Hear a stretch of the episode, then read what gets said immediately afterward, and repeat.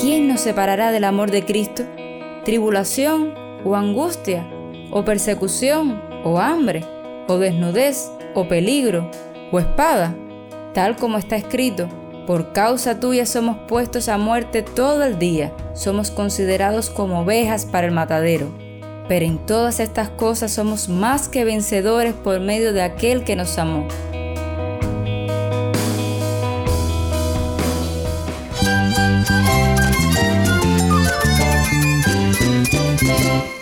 Cristo es la esperanza. Cristo es mi Señor y mi Salvador. Cristo ha transformado mi vida. Cristo es la viña. Separado de Él, nada puedes hacer. Cristo es el camino, la verdad y la vida. Jesús es mi todo. El único descanso, la única paz verdadera es con Jesucristo. Estás escuchando a El Faro de Redención. Cristo desde toda la Biblia para toda Cuba y para todo el mundo.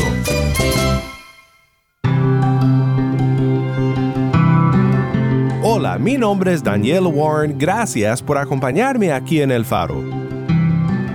Seguimos en una serie que hemos titulado No temeremos. El título de nuestra serie viene de Salmo 46. Dios es nuestro amparo y fortaleza, nuestro pronto auxilio en las tribulaciones. Por tanto, no temeremos, aunque la tierra sea removida y se traspasen los montes al corazón del mar. Aunque bramen y se turben sus aguas y tiemblen los montes a causa de su braveza. En este mundo siempre seremos confrontados con miedos y temores, ya sea por un virus que ponga de cabeza al mundo entero, o guerras, problemas matrimoniales, persecuciones, una mala economía, y etc. Todo parece conspirar para hacernos vivir en temor. Esta serie es nuestro intento de iluminar el tema del temor con las verdades del Evangelio y la luz de Cristo. Hoy estaremos pensando en un pasaje muy poderoso y pertinente al tema en Romanos 8. Si tienes una Biblia, busca el pasaje ahora y quédate conmigo. El faro de redención comienza con Martín Manchego, esto es En la tempestad. En la tempestad, en el día de prueba, en ti pondré mi confianza, mi Señor, tú tienes control de todo lo que suceda. Eres mi refugio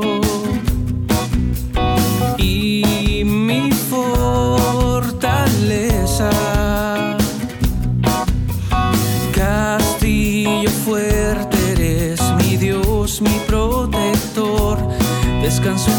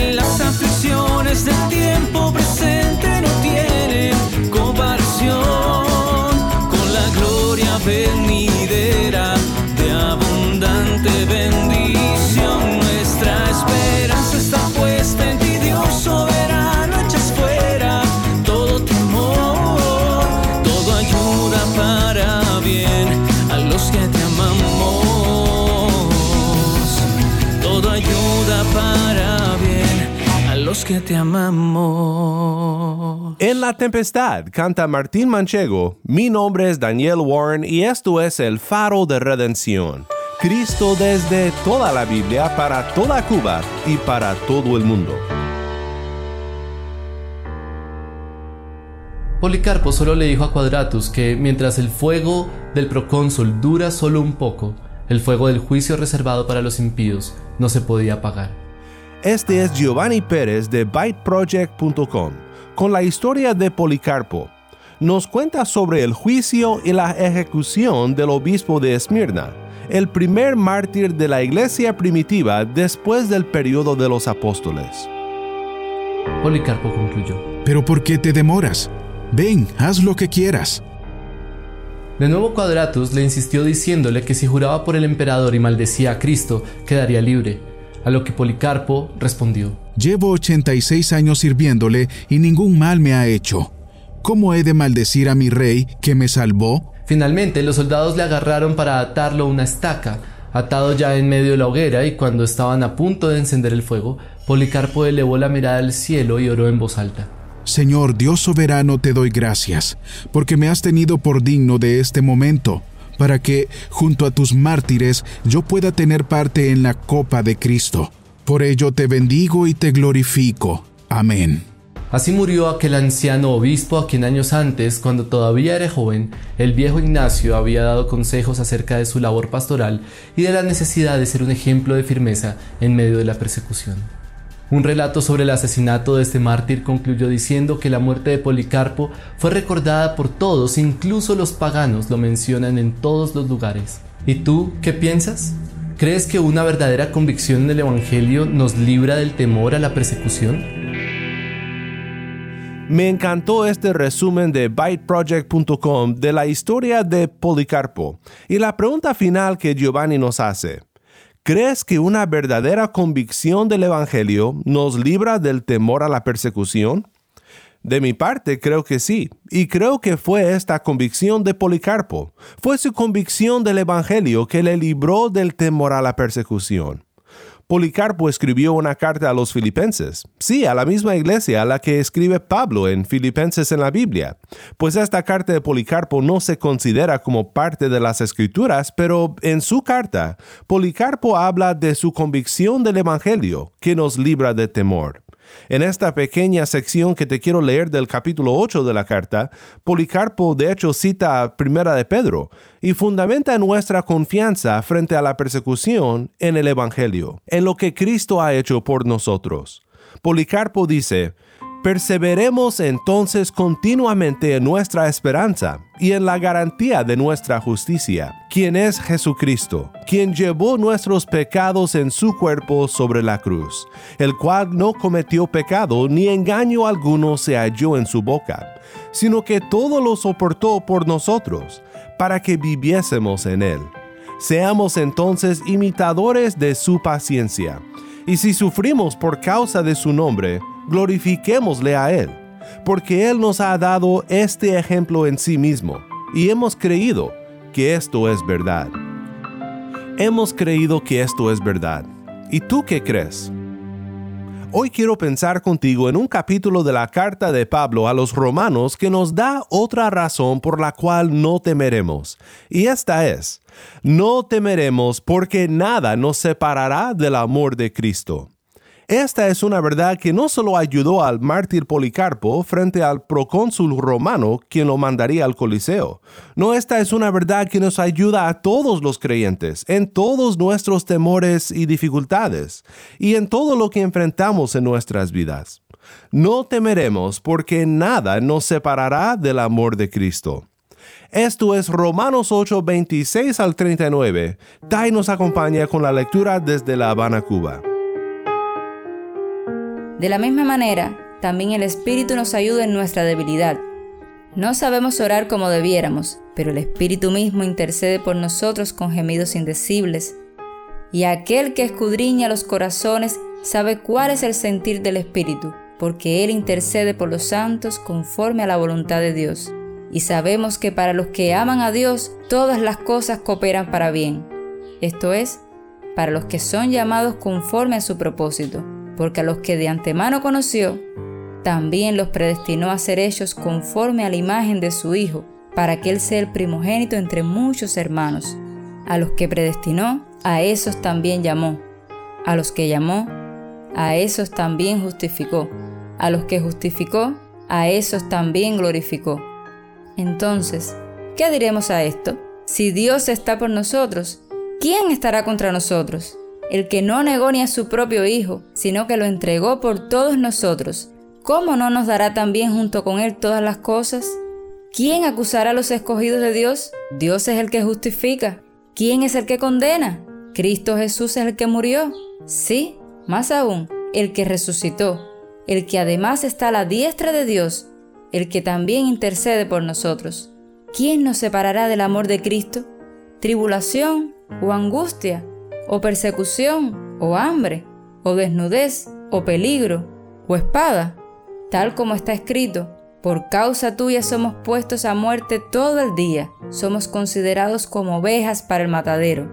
Pero en todas estas cosas somos más que vencedores por medio de aquel que nos amó, porque estoy convencido de que ni la muerte, ni la vida, ni ángeles, ni principados, ni lo presente, ni lo porvenir, ni los poderes, ni lo alto, ni lo profundo, ni ninguna otra cosa creada nos podrá separar del amor de Dios que es en Cristo Jesús, Señor nuestro.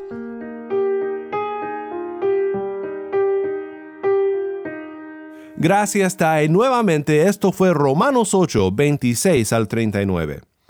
Pensemos en este pasaje bajo tres encabezados para guiarnos a nuestra conclusión. No temeremos porque nada nos separará del amor de Cristo. Los tres puntos que quiero ver contigo de Romanos 8, 26 al 39 consideran este amor de Cristo desde distintos ángulos y juntos nos dan un firme fundamento para vivir por fe y no en temor. Primero, cuando no podemos orar, el Espíritu intercede por nosotros.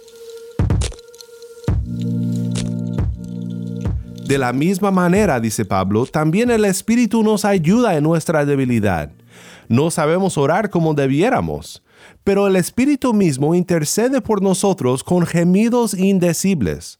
Y aquel que escudriña los corazones sabe cuál es el sentir del Espíritu, porque Él intercede por los santos conforme a la voluntad de Dios. No sé tú, pero en momentos de temor en mi vida es cuando más quiero orar, pero cuando menos sé cómo orar. Para momentos así, tenemos esta gran promesa de los versículos 26 al 27.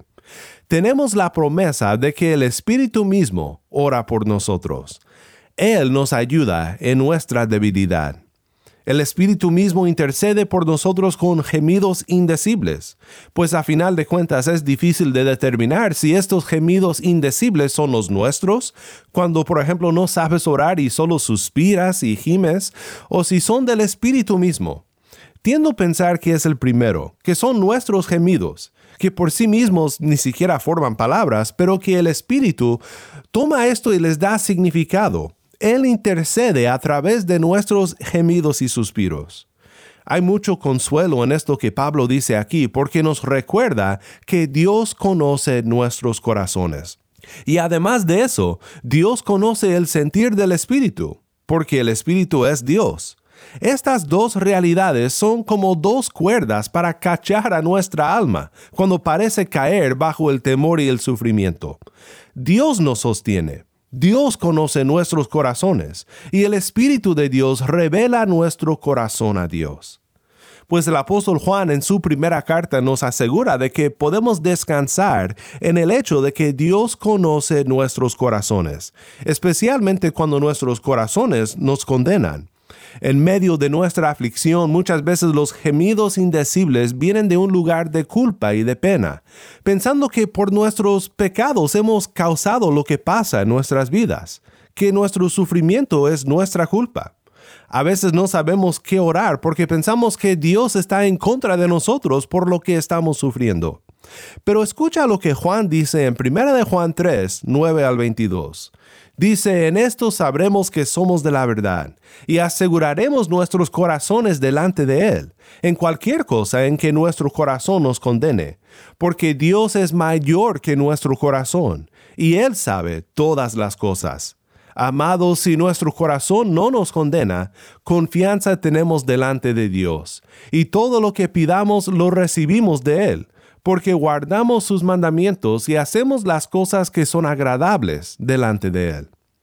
Todo esto es una muestra del amor de Cristo para nosotros, porque el Espíritu procede del Padre y del Hijo. Romanos 5, 3 al 5. Y no solo esto, sino que también nos gloriamos en las tribulaciones, sabiendo que la tribulación produce paciencia, y la paciencia carácter probado, y el carácter probado esperanza. Y la esperanza no desilusiona, porque el amor de Dios ha sido derramado en nuestros corazones por medio del Espíritu Santo que nos fue dado. El Espíritu de Dios y el amor de Dios están unidos de una forma inseparable, y podemos descansar en ese amor en medio de nuestras tribulaciones. En segundo lugar, cuando no sabemos qué pensar, el Evangelio nos asegura del amor de Dios en Cristo. Aquí Pablo se mueve de lo que no entendemos a lo que podemos entender, a lo que debemos de entender y estudiar, y es la lógica del Evangelio que nos debe de llenar de esperanza en medio de nuestros momentos de mayor temor. Vuelve a escuchar lo que dice Pablo en los versículos 28 al 30. Y sabemos que para los que aman a Dios, todas las cosas cooperan para bien.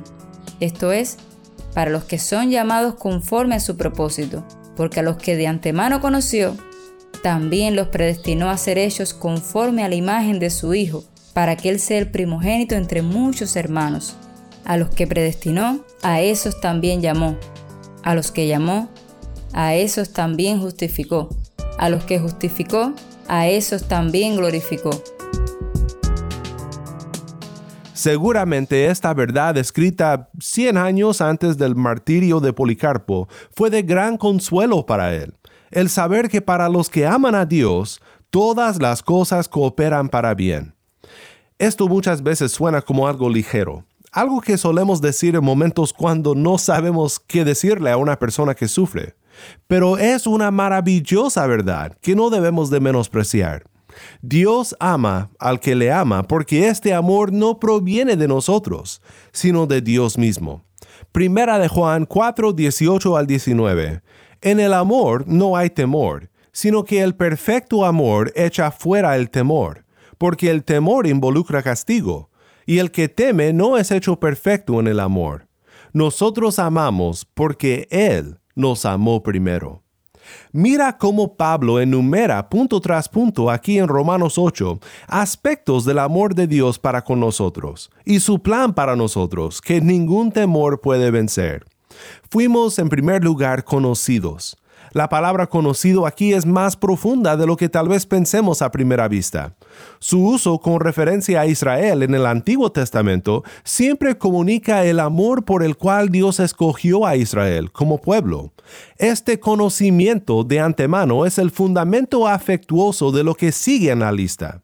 En segundo lugar, Pablo dice que fuimos predestinados.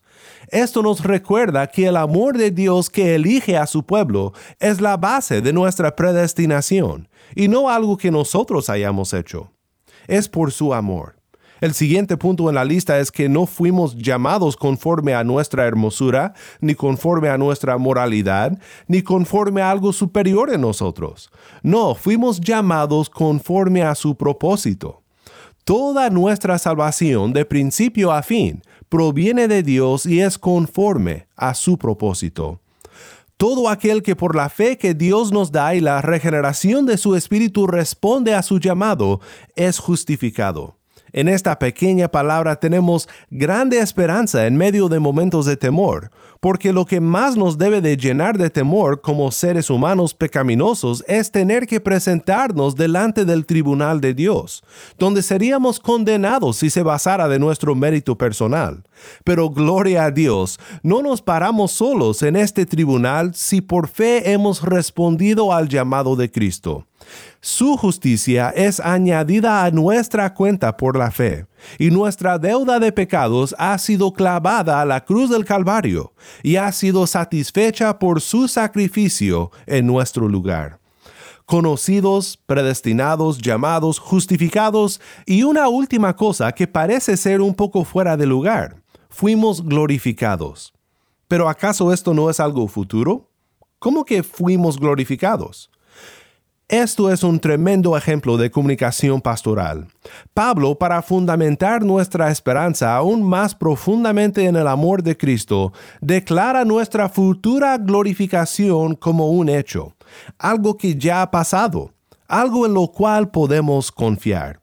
Esto es lo que puede esperar todo aquel que ama a Dios, porque su amor muestra que Dios lo amó primero, que lo conoció, lo predestinó, lo llamó y lo justificó, y tan seguro como lo demás, Dios lo glorificará, según su propósito.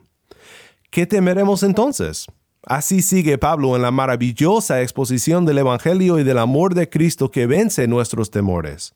En tercer y último lugar, veamos que aunque todo venga contra nosotros, vencemos por el amor de Cristo. Entonces, ¿qué diremos a esto? Si Dios está por nosotros, ¿quién estará contra nosotros?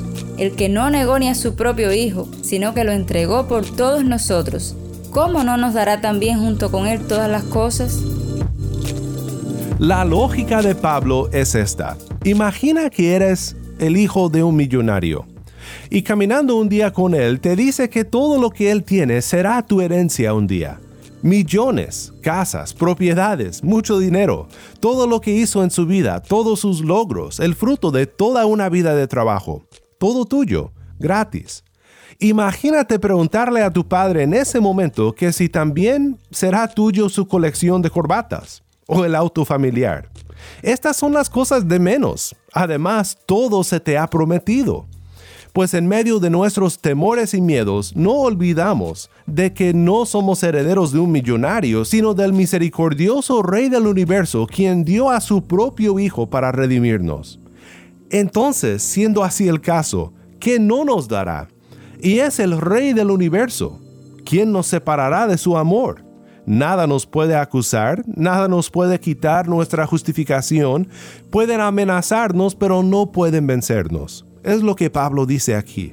Sufrimos en esta vida por causa de Cristo, como Policarpo y como tantos otros hombres y mujeres a lo largo de la historia, pero no temeremos, porque nada nos separará del amor de Cristo. ¿Quién nos separará del amor de Cristo? ¿Tribulación o angustia? ¿O persecución o hambre? ¿O desnudez o peligro? ¿O espada? Tal como está escrito por causa tuya somos puestos a muerte todo el día, somos considerados como ovejas para el matadero. Pero en todas estas cosas somos más que vencedores por medio de aquel que nos amó. Más que vencedores, no por nuestras propias fuerzas, no por nuestros propios méritos, no, por medio de aquel que nos amó. No temeremos, porque ni la muerte, ni la vida, ni ángeles, ni principados, ni lo presente ni lo porvenir, ni los poderes, ni lo alto ni lo profundo, ni ninguna otra cosa creada nos podrá separar del amor de Dios que es en Cristo Jesús, Señor nuestro. Amor de Dios, su inmensidad el hombre no podría contar ni comprender la gran verdad que Dios al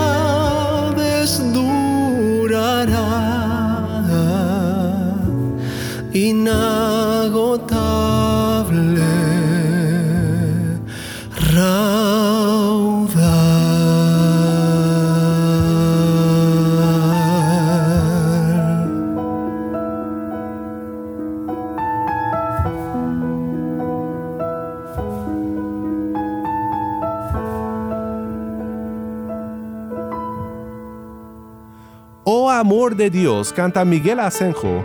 Mi nombre es Daniel Warren y esto es El Faro de Redención.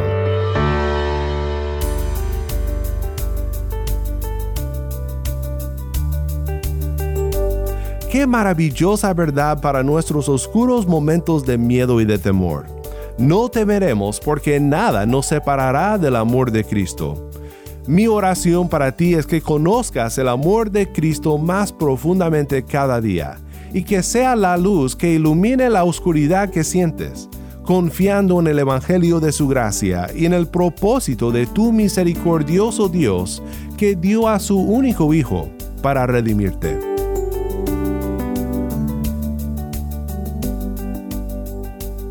El Faro de Redención como programa radial fue ideado para Cuba, pero ha crecido a un nivel global y si estás en sintonía fuera de Cuba, te agradezco por pasar estos tiempos con nosotros estudiando temas que nos fortalecen en nuestro caminar cristiano. ¿Tienes una historia que contarnos sobre cómo el faro de redención está impactando tu vida? Mándanos un correo electrónico a ministerio arroba elfaroderedención.org. Nuevamente nuestro correo electrónico ministerio arroba elfaroderedención.org.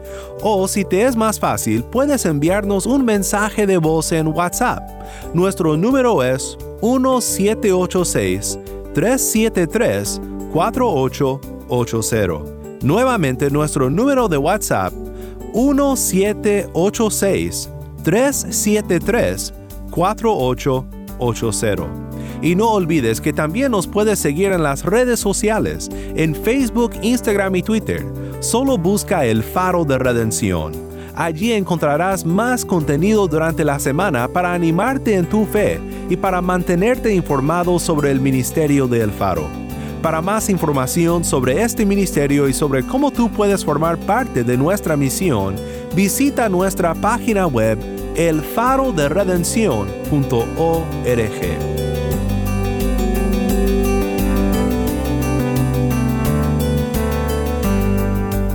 Mi nombre es Daniel Warren. Te invito a que me acompañes mañana en esta serie No temeremos. La luz de Cristo desde toda la Biblia para toda Cuba y para todo el mundo, aquí en el faro de redención.